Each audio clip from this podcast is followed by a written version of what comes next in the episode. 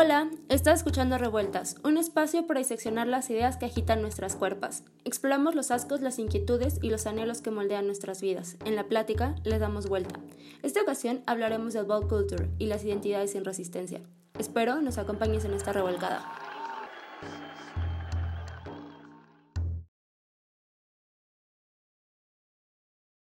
Pues bueno, como, como decíamos en la intro, hoy vamos a hablar eh, del Ball Culture y de las identidades en resistencia. Y justo cuando hablamos de Ball Culture nos referimos a este movimiento que, pues, es más bien una práctica que surge en Estados Unidos, en Nueva York, en los años 80. Bueno, empieza en los 60, pero como que se consolida en los 80.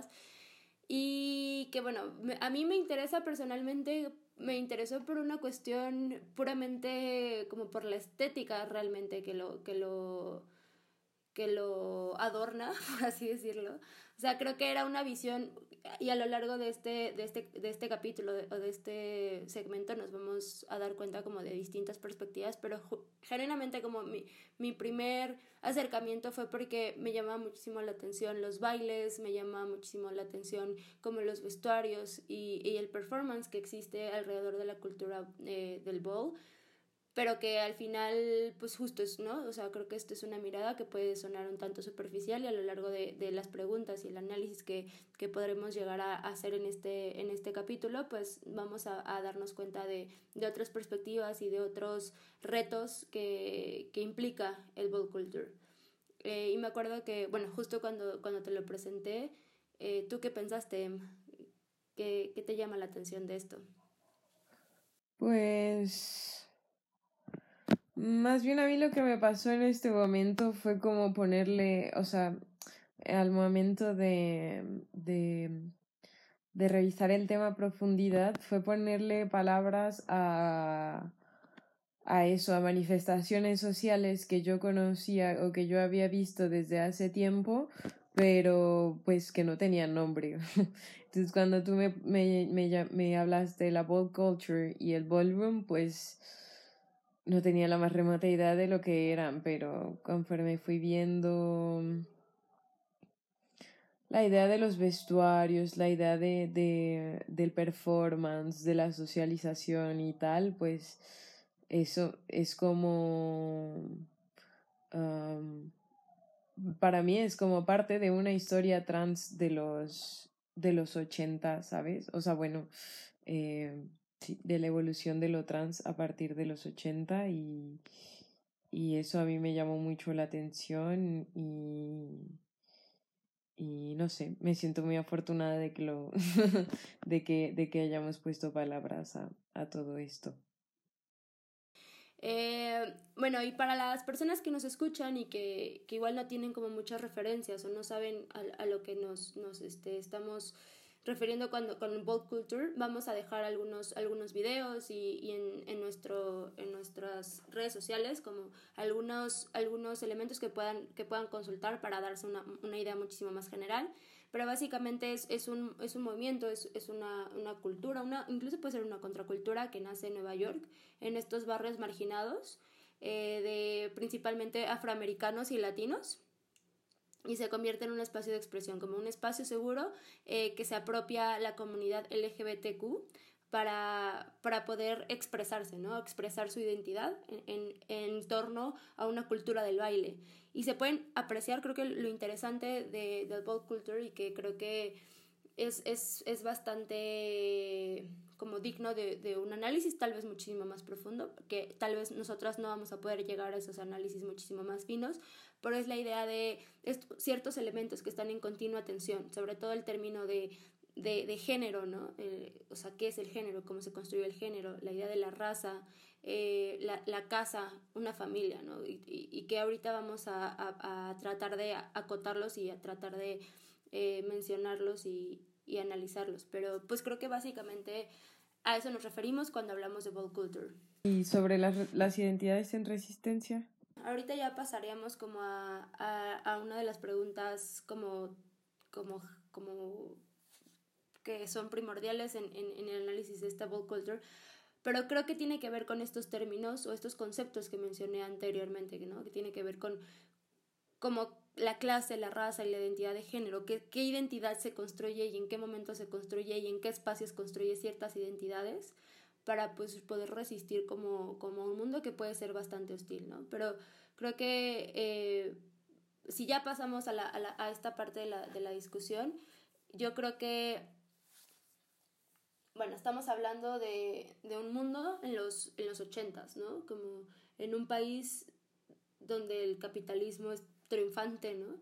Eh, todavía, y que, bueno, aún se pueden, se pueden ver muchos, este, eh, cuestiones de discriminación, pero creo que en los 80 era muchísimo más marcado, ¿no? La, la, familia, la familia ideal era esta, esta familia blanca, eh, clase alta, ¿no? Con un jardín perfecto, con una casa súper bonita en los suburbios y que genera toda una conciencia de consumo alrededor de ella. Y estamos hablando de, de una de las ciudades, pues con, yo creo que con bastante eh, diversidad, pero una diversidad bastante marginada, ¿no? Entonces, como estos estos grupos eh, se, se, generan espacios seguros para poder resistir a este mundo que, justo como lo decía, podría ser bastante hostil. Ese por el, por el lado de, por, o sea, creo que solamente por, en un sentido de la, de la clase y de la raza, ¿no? Pero una cosa que, que, es bastante importante en este, en este tema del culture tiene que ver con la identidad de, identidad de género, ¿no? Y cómo construimos una identidad de género. ¿En qué, en qué, en qué nos basamos para, para esto? Y, y un poco para, para eh, contextualizar, en el Bold Culture se hablan de o sea, es básicamente una idea de competencias, ¿no? Competencias por ciertas categorías y en estas categorías el, el objetivo es poder pasar eh, un término de realness, o sea, apropiarte de, de la categoría tanto que, que pareciera que, que, tú eres, o sea, eso. Y, me refiero, a ver, aterrizándolo un poco más, dijéramos, si la categoría es eh, um, como mujer corporativa, mujer ejecutiva, entonces eh, la comunidad LGBT, normalmente puede haber transgéneros eh, o drag queens, en este, en este caso, se, se, pues, se apropian del término y generan todo un, un, vestuario, todo un personaje para poder apropiarse de él, ¿no? Y, y, gana quien, quien parezca lo más, lo más cercano a eso en la realidad, ¿no? Y entonces se generan estas, estas competencias, también hay baile, que es la, el Vogue, que es un baile bastante, bastante famoso y que hasta la, hasta la fecha se sigue practicando.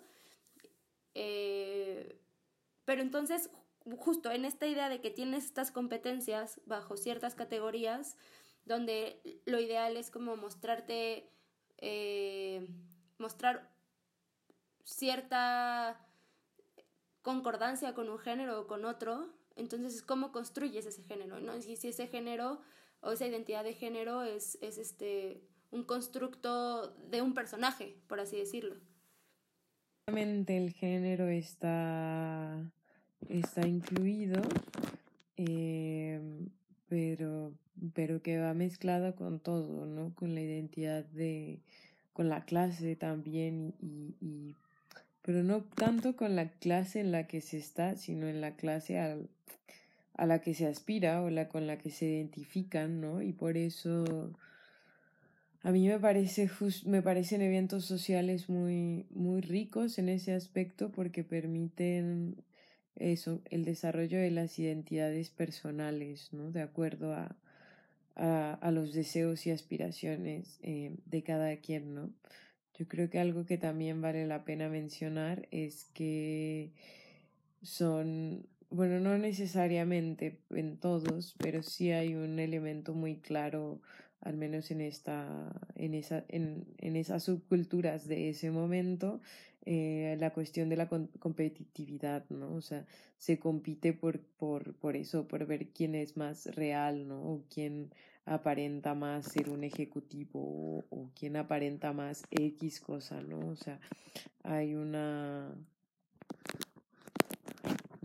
hay como una, una, una competitividad de identidades, por así decirlo, que yo personalmente no es algo que me atraiga, pero ni que esté de acuerdo, pero pues es súper respetable, ¿no? Es, es, es, solo, es una es un evento social que para una, para una subcultura está, eh, se encuentra en un espacio seguro en contraposición de una, de un, de la calle y la sociedad que es la que violenta y la que mata, ¿no? Básicamente. ¿Tú qué piensas, Mariana? Sí, justo, o sea, en, en ese sentido, una de las lecturas eh, de, de, esta bold culture es que, que, que, o sea, es como la cuestión es que qué tanto está resistiendo cuando justo está tratando de replicar, o sea, esto es una lectura, ¿no? O sea, que, que trata de replicar los mismos estándares de belleza y de consumo de la, de la cultura que los, que los está oprimiendo, ¿no? Entonces es como yo, como, como grupo marginado, oprimido, aspiro a ser, o sea, genero mis estándares eh, de, de, ideal o de éxito, son aquellos de la cultura que me está oprimiendo. Entonces, en este sentido es bastante medio incluso irónico, ¿no? De, del salón de baile, que, que, puede ser este espacio utópico, este espacio de seguro, para generarnos, o sea, una identidad como grupo, pero estamos, estamos eh, basándonos en aquellos, en aquella, en, en, esa misma violencia simbólica del grupo que nos está oprimiendo, ¿no? Entonces hay como una especie de, de, de ajá, justo esta idea de competitividad, eh, de ciertos estándares de belleza, de que eh, quien gana mejor y quien gana más o quien hace más realness es porque también está como ostentando un estilo de vida que es el estilo de vida de, del consumo muy, muy del capitalismo rapiante, ¿no? Entonces, eh, en, esta, en esta idea, pues la pregunta es como, ¿realmente es un espacio utópico este o es un espacio colonizado, ¿no? O sea, ¿en qué momento eh, se está rompiendo con la cultura de la, de la dominación. Yo diría que es utópico para quien lo hace, o sea, bueno, no sé. O sea, uno, obviamente no, no vamos a tener la respuesta correcta y menos si no participamos en él, pero yo pensaría que sería utópico en la medida en la que las, las, persona, las personas que lo configuran se sienten identificadas y realizadas, ¿no? Por así decirlo. Eh, utópico para mí no es, pero puede serlo para alguien más, ¿no? No, no son, no son, ay, no sé cómo encontrar la palabra.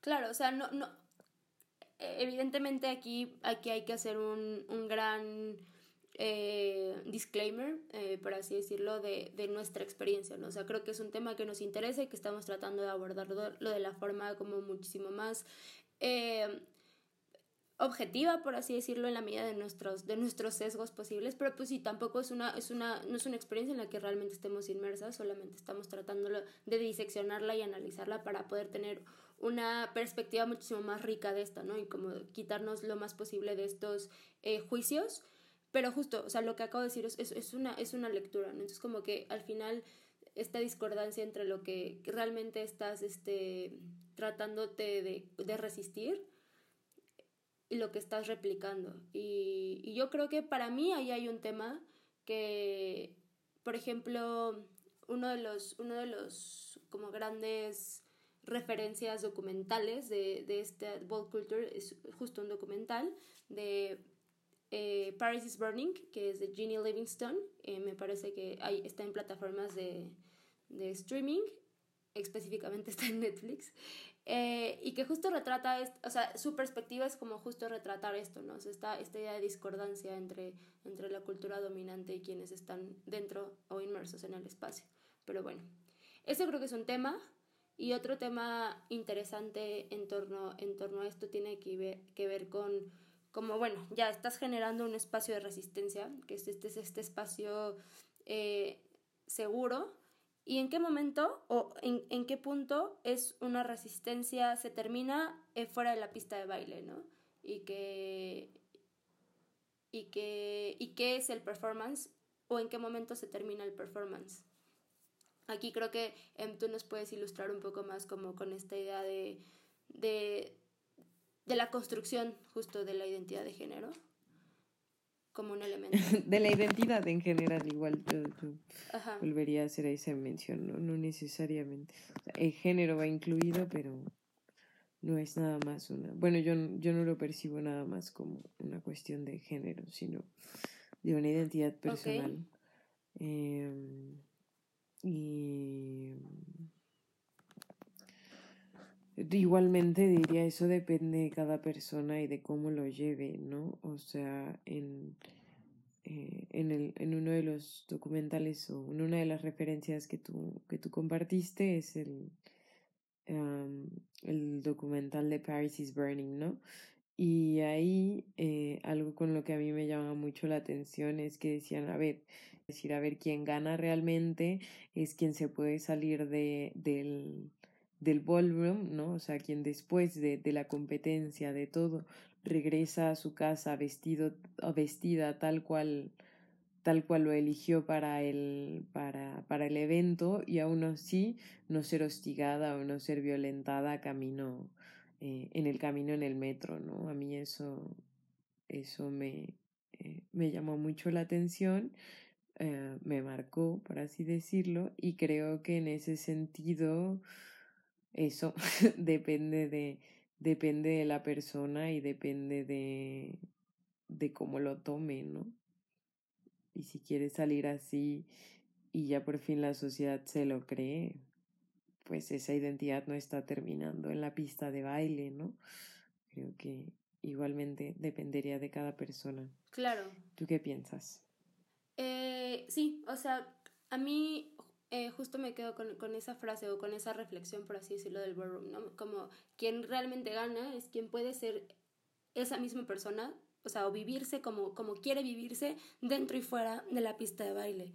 Y que yo creo que eh, esa cuestión es súper relevante, sobre todo, o sea, bueno, en general, pero cuando vivimos una violencia, un mundo que es, es bastante hostil para, o sea, en términos homofóbicos, ¿no? O sea, como cuando vivir auténticamente como, como tú te quieres vivir y atreverte a vivir como, como te quieres vivir es, es peligroso en la esfera pública, ¿no? O sea, como que si solo lo pudieras hacer en ciertos espacios, porque cuando sales a, a la calle o, te enfrentas a, a, a, un, a una población hostil, pues puedes tener consecuencias súper mortales, ¿no? Y, y, me refiero a, habemos sobre, bueno, en, en, en, varios, en varias ciudades, pero por ejemplo aquí en Ciudad de México, pues sí hay crímenes, crímenes homófobos, ¿no? O sea, de, de gente que, incluso en, en mismos eh, colonias o, barrios o lugares que se hacen llamar eh, amigables con la, con la comunidad, pues, o sea, ambientes muy hostiles, ¿no? Entonces, que, que creo que el hecho de que pueda ser violentado eh, eso determina qué tanto puedes vivirte a ti mismo, ¿no? Claro. Y, y bueno, esto lo, lo, lo vemos en, en, en, general, o sea, aterrizándolo justo como decía en Ciudad de México, pero sobre todo también en el contexto estadounidense, eh, pues hablando específicamente de la comunidad LGBT y comunidad negra, pues también, o sea, se enmarca en un movimiento de el, el Black Lives Matter, de, de, movimientos de protesta en contra de homicidios arbitrarios, o sea, realmente que te, que te mataban por, por ser joven negro, ¿no? En Norteamérica y, y, y, que ese también era un motivo de riesgo. Entonces, justo cuando tienes como todos estos, estos conceptos en continua tensión, que es la, la idea, o sea, el concepto de clase, el concepto de raza, el concepto de, de género, te ponen en, en, ciertas, en ciertas esquinas de bastante vulnerabilidad, ¿no? Entonces que jugar a ser, jugar o atreverte y, y, realmente vivirte como tú quieres ser, que, que, sea motivo de, motivo de muerte está, está de la fregada. Sí, aunado al disclaimer anterior, mm, eh, mi tirada con revueltas, por así decirlo. O sea, vamos a decir, vamos a seguir desarrollando estos temas y ojalá en algún momento, eh, la próxima vez que tratemos este tipo de temas, podamos incluir a, a, una, a una persona trans, ¿no? Para, para, para tomar en cuenta también estas perspectivas, pero yo lo pienso y digo es que para mí uno de los o sea, los problemas más grandes de esta sociedad, eh, que más bien y como plasman muy bien lo mal que estamos como sociedad, es que las personas trans tengan una esperanza de vida de 35 años, ¿no? Eh, y, y, por eso, por haberse atrevido y por, por, por atreverse y, y, vivir, vivir tal como son, ¿no? Y, y, y eso que tengan una esperanza de vida de 35 años es que me parece, o sea, me, me parece que habla de, lo pésimo que, que está en esta, esta sociedad, ¿no? Y ojalá, ojalá alguien, alguien con el testimonio nos pueda más hablar al respecto. Y, pero creo que lo importante sería ir hacia el punto de, uh, hablando de esto, hablando de los, de los temas de, de, de, la identidad, de la resistencia, de la, de, la cultura, de las subculturas del ballroom, etc., etc., eh, cómo podemos, uh, cómo podemos apreciar esa línea, eh, cómo podemos tomar en consideración esa línea entre apreciación y, y apropiación, ¿no? Y qué estamos haciendo nosotras como personas para, mm, para, para romper con estas, con estas dinámicas sociales, ¿no? Por así decirlo. Eh, y por ejemplo, cuando nos preguntamos si somos voyeristas o participantes, eh, yo personalmente me siento muchas veces en una línea entre los dos, ¿no? Porque, porque habrán subculturas en las que no soy, no soy partícipe, pero tampoco soy boyerista, ¿no? Y creo que lo más importante es no, no invisibilizar y silenciar estos temas, ¿no? O sea, no hacerlos tabú, no hacer como si no existieran, o sea, todo este tipo de cosas uh, me parecen esenciales para para sacar adelante los temas sin necesidad de caer en la apropiación y decir yo lo sé todo, yo lo sé todo y, y, y, y, los voy a iluminar, porque cuando tomas esa postura, a mí es cuando ya siento que la gente, la gente cae en, en, en el punto de, de apropiación, ¿no? ¿Tú qué piensas, Mariana? Mm, creo que esta pregunta para mí, en, en, o sea, creo que con eso empezaba el, el, podcast, era, para mí es importante en este sentido, porque cuando yo me acerqué, o, o, porque a mí me llama la atención este tema y en específicamente esta subcultura del ballroom, en mi caso ten, tiene, tenía una conciencia una idea bastante superficial de lo que, de lo que representaba, ¿no? yo me quedaba con el glitter, con los brillos, con, con la música, con los tacones, ¿sabes? Las texturas, la estética, como lo, como lo quiera representar las luces. Y, y, y, quedándome solo con eso, la verdad, va, era, era una perspectiva bastante boyerista, ¿no? Esta, esta idea de estoy viendo y me embobo y, y babeo porque estos, o sea, por, por la belleza que, que, esto implica. Y que creo que para mí eh, esto ha sido bastante como de aprendizaje en el sentido que, que creo que para, para quedarte solamente en esa parte superficial y como de consumo, de consumir esa, esa estética, es bastante irrespetuoso, ¿no? O sea, para poder, o sea, igual y puedes no ser participante, act o sea, activamente involucrarte en, en, la, en la cultura, pero creo que tiene una idea de respeto, en un sentido de, de, de poder entender cuáles son las aristas y cuáles son las, las problemáticas, por así decirlo, y a lo mejor no las vas a entender todas y no y no, no tampoco es necesario entenderlas todas, pero ser consciente de que van a existir, ¿no? O sea, y que y son un poco los temas los que habíamos acotado antes. O sea, yo cuando hablaba del ballroom hablo de hablo de lo, del glitter, sí, pero también de todo lo que hay detrás y que no son cosas para menos, o sea, al contrario, son cosas que, que pueden superar muchísimo más esta idea del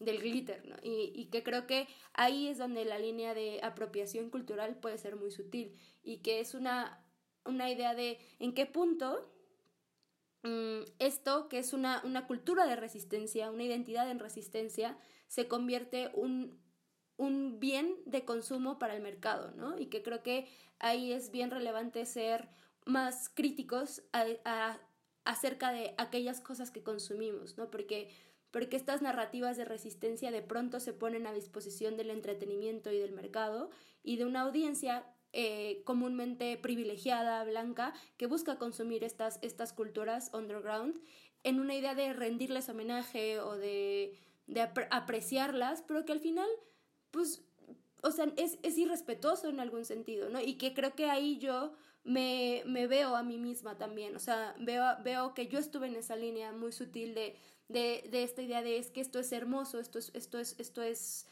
eh, como muy, muy majestuoso, pero, pero, pero, vaya, va más allá de eso y que creo que es, es una responsabilidad como, o sea, si, si lo estás consumiendo, o sea, no solamente quedarte con la estética, porque, bueno, una, una cosa como importante es como este documental, por ejemplo, del, del, que hemos referenciado y que creo que sí da, da una parte aguas para que nosotras quisiéramos analizar el tema, sí se queda de pronto en esta idea, ¿no? De, de, de, de, lo, de las pistas de baile, ¿no? Y solamente lo, lo, lo hermoso y lo, la estética que, que, lo rodea, pero estas sutilezas quedan de pronto medio...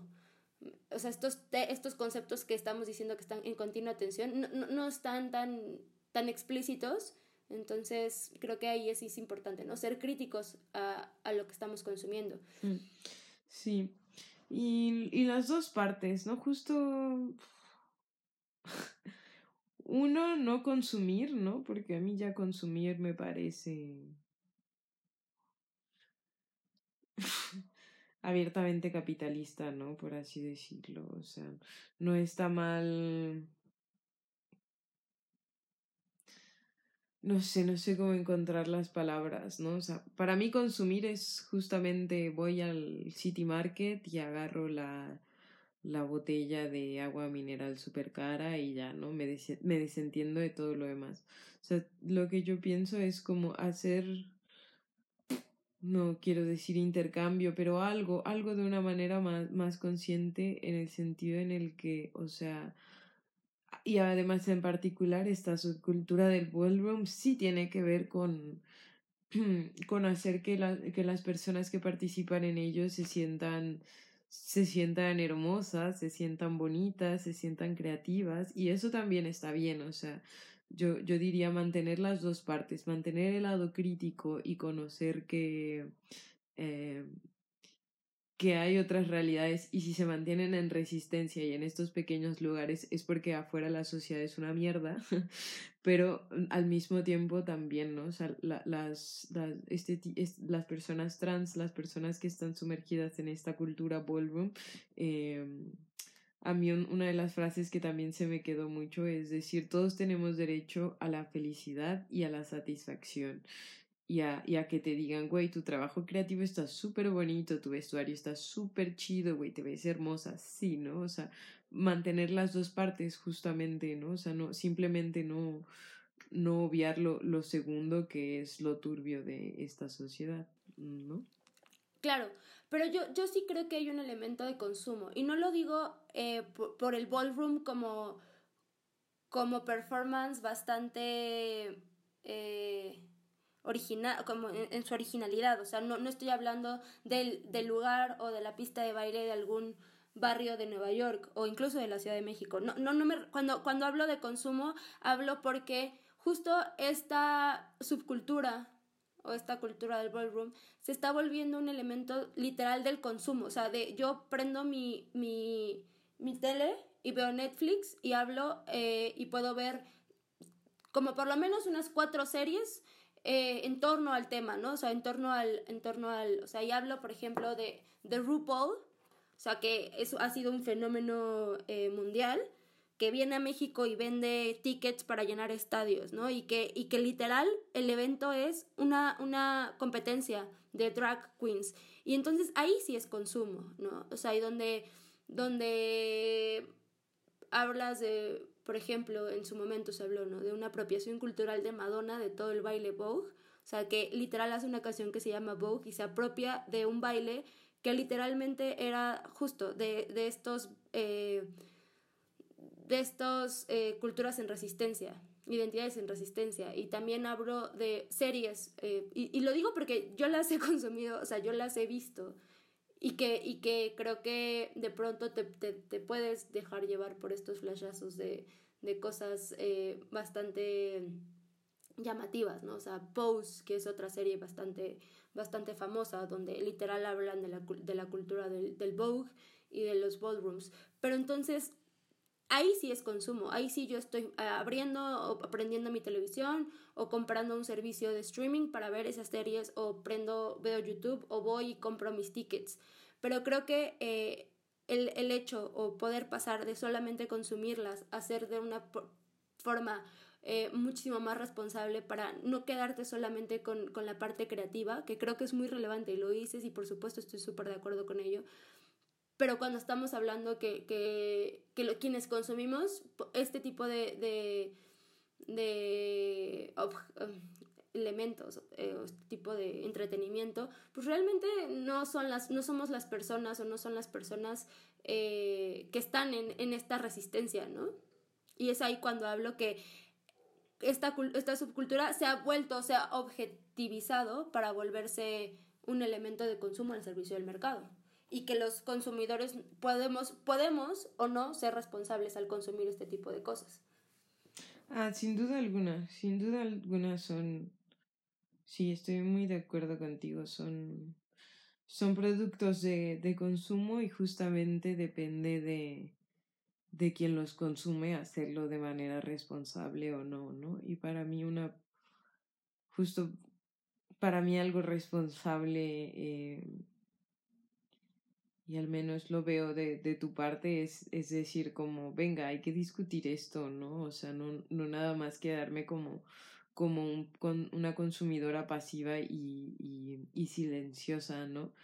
De hecho, hace poco estaba, hace unos días, según yo, la revista Vice la, la eh, sacaba un, sacó un, un artículo sobre testimonios de hombres hombres cisgénero que consumen, em, que sí, consumen cuerpos o em, transexuales, ¿no? De mujeres transexuales.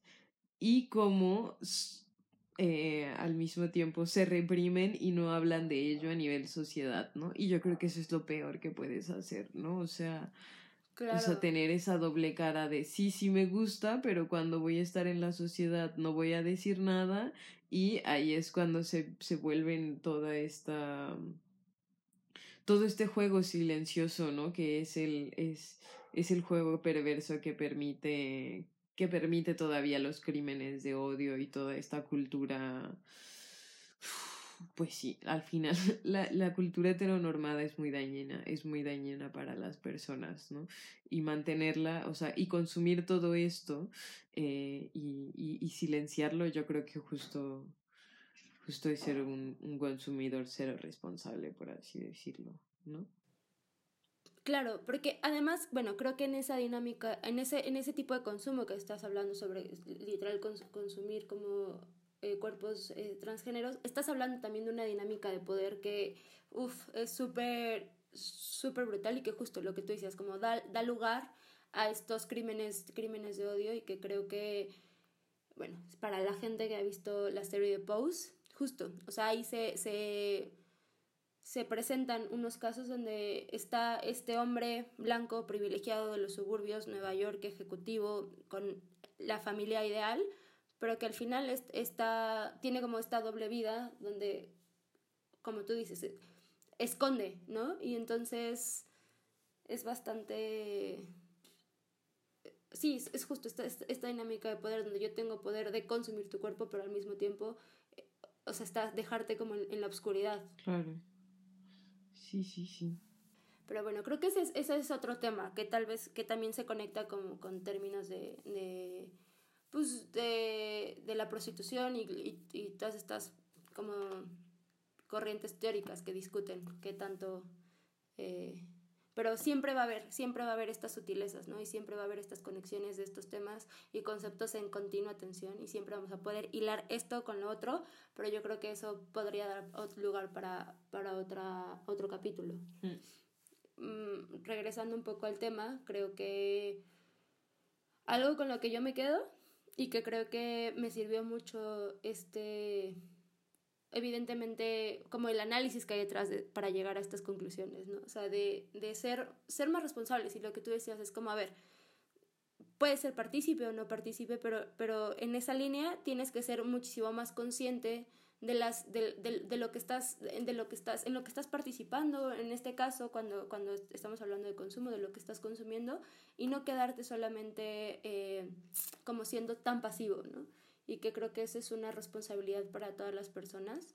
Y que pasa por ejemplo que también que por ejemplo aquí en Ciudad de México cuando vamos al, al, al rico como también, o sea, estás yendo a un club que podría llamarse amigable, pero también ser consciente de todas las violencias que se están eh, dando en el mismo lugar donde estás tú, ¿no? Entonces, y que creo que en general eso, eso es un buen ejercicio, ser siempre reflexivo a través de, o sea, sobre lo que te está rodeando. Sí, estoy de acuerdo con ello. Y pues nada, para mí a manera de conclusión es que eh, nada, son, son temas que, que, que, que, se pueden ver desde muchas aristas eh, y lo importante para mí es es, es, es reconocer, reconocer y garantizar primero la dignidad de las personas, aun cuando, cuando, cuando podríamos no, no estar en, en eh, 100% de acuerdo con ellas, por así decirlo. Y, y nada, ser, ser personas responsables en esta sociedad porque porque es un, es, es un mito, uh, es un mito la libertad absoluta y el llanero solitario y todo, ¿no? O sea, nuestra autonomía como personas eh, eh, está en relación a, a, las demás personas, ¿no? No, no, no somos no somos personas ajenas a esta sociedad y, y por eso mismo uh, debemos ser responsables con nosotras mismas y con, y con el resto, ¿no? Y a medida de eso yo creo que podemos podemos chambear un poco mejor en esta sociedad, yo diría. Claro, sí, estoy completamente de acuerdo, pero bueno. Eh, creo que eso podría ser eh, todo por, por este, este capítulo, ¿cierto? Eh? Sí, eh, eso no quiere decir que no volvemos, que no volveremos a tratar estos temas, ¿no? Solo por esta ocasión ya lo damos por, por cerrado y, y espero que eh, nada, que, que nos sigan acompañando en, en, en nuestras reflexiones, ¿no? Porque justo revueltas es para para darle la vuelta a todos estos temas que uno o no damos por hecho o damos por hecho, ¿no? Es, es encontrarles nuevas, nuevas formas de pensar y nuevas formas de, de actuar, ¿no? Exacto, es revol revolcarnos con, con, las ideas. Y bueno, pues les, les dejamos todas nuestras referencias, eh, videos, eh, información que, que estuvimos este, leyendo o consultando, se las dejamos en, en nuestras redes sociales. Y justo, esperemos escucharnos pronto de nuevo. Súper.